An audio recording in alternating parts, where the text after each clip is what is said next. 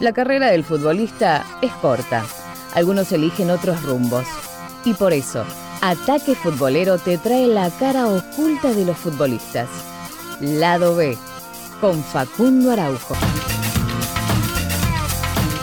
Le damos la bienvenida entonces a un nuevo capítulo de Lado B, aquí en eh, Ataque Futbolero. La historia de Norberto Solano, jugador peruano que nació el 12 de diciembre de 1974 en Callao, Perú, y rápidamente comenzó a jugar al fútbol. ¿sí?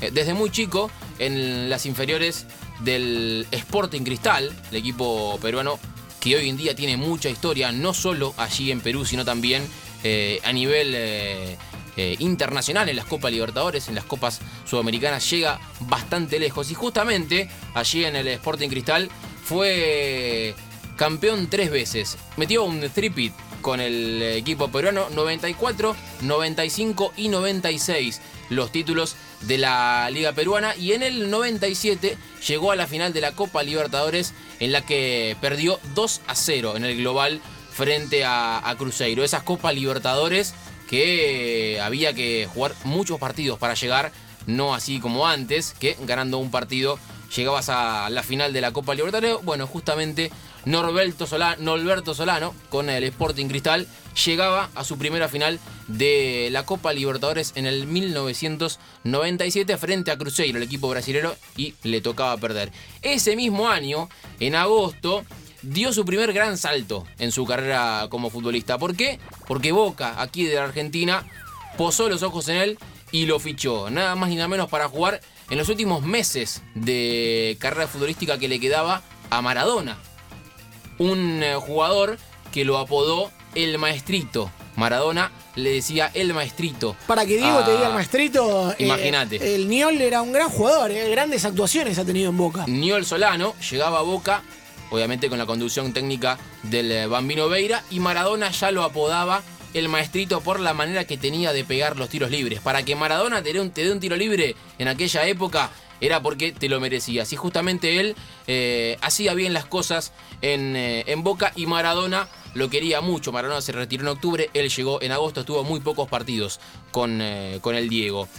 También hizo las cosas en, en Boca que de una, así directo, a los 23 años, firmó contrato con el Newcastle, nada más ni nada menos el equipo de la Premier League. 5 millones de libras fue lo que lo pagó el, el equipo inglés y ya rompió eh, un récord porque fue el primer peruano en jugar en la Premier League.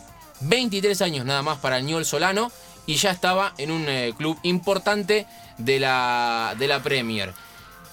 Y empezaban a llegar más ofertas. Se habló cuando Beckham se iba al Real Madrid, pero apareció Cristiano Ronaldo y lo llevaron de chiquitillo al Sporting Lisboa. Pero a veces, para llegar a estos clubes, uno necesita más relaciones. Fue lo que dijo Norberto Solano cuando se lo comentó por un eh, futuro pase al Manchester, United. Cuando Beckham se iba del, del, Manchester al Real Madrid, al equipo de los Galácticos, bueno, se empezó a hablar de Niol Solano, pero como él decía, apareció un chiquitito, Cristiano Ronaldo, y justamente el Manchester lo compró a él y después ya conocemos la historia de, de Cristiano Ronaldo en el Manchester United, que ha sido y es eh, inmensa. Jugador de selección también, ¿eh? el Niol Solano, un gran jugador de muchos años en la selección peruana. No estuvo en mundiales porque lamentablemente aquella camada de Perú no lo acompañaba. Hoy en día Perú tiene grandes jugadores.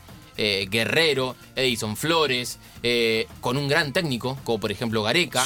Y tiene que ver Gareca en su vida. Así que quédense porque tiene mucho que ver Ricardo Gareca en la vida de Niol Solano. Eh, como decía Wally, participó en eh, tres Copas Américas junto con Perú, pero lamentablemente nunca pudo llegar a, un mundial porque Perú eh, no era habitualmente que, clasifique a una, a una Copa del Mundo. Luego de cinco años, cinco años estuvo en el Newcastle United, llegó el momento obviamente de irse como un ídolo del club, porque la verdad que la gente lo quería mucho y se fue a la Aston Villa.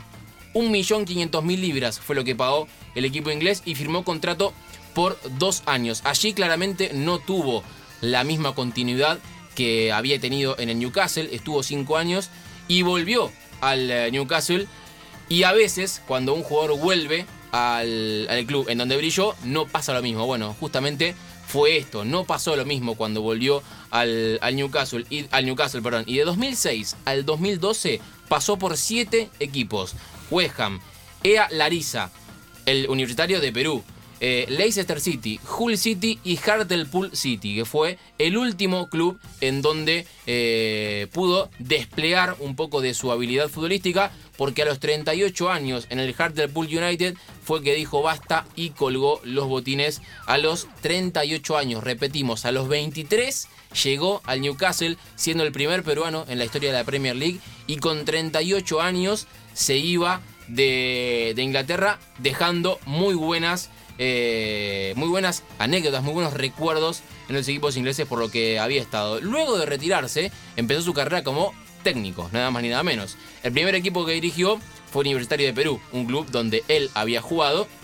No le fue muy bien que digamos, en esto de eh, ganas tres partidos, sos el mejor, perdés tres partidos, sos el peor. Bueno, perdió tres partidos seguidos, le dijeron muchas gracias a Ñuro Solano y eh, lo echaron. Pero, pero, en, 2000, en 2015 llegó algo muy importante para, para su carrera porque lo metieron en la selección peruana.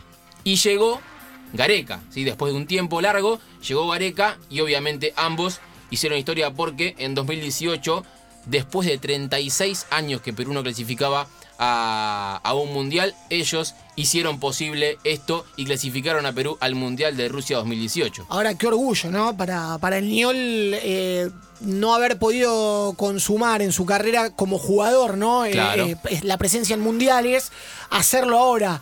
Eh, mucho más maduro, ayudante de Gareca encima, mm. un logro tremendo, sin lugar a dudas, en el Mundial Rusia, el último Mundial de 2018. Imagínense, si los peruanos ya lo querían por lo que había logrado a nivel internacional y dejar bien parado al, al equipo, al, a, la, a, la, selección peruana y a, su, y a su nombre, a los peruanos en el fútbol eh, internacional, ahora lo querían más todavía por ser parte de la historia de, de Perú en volver a un Mundial después de 36 años.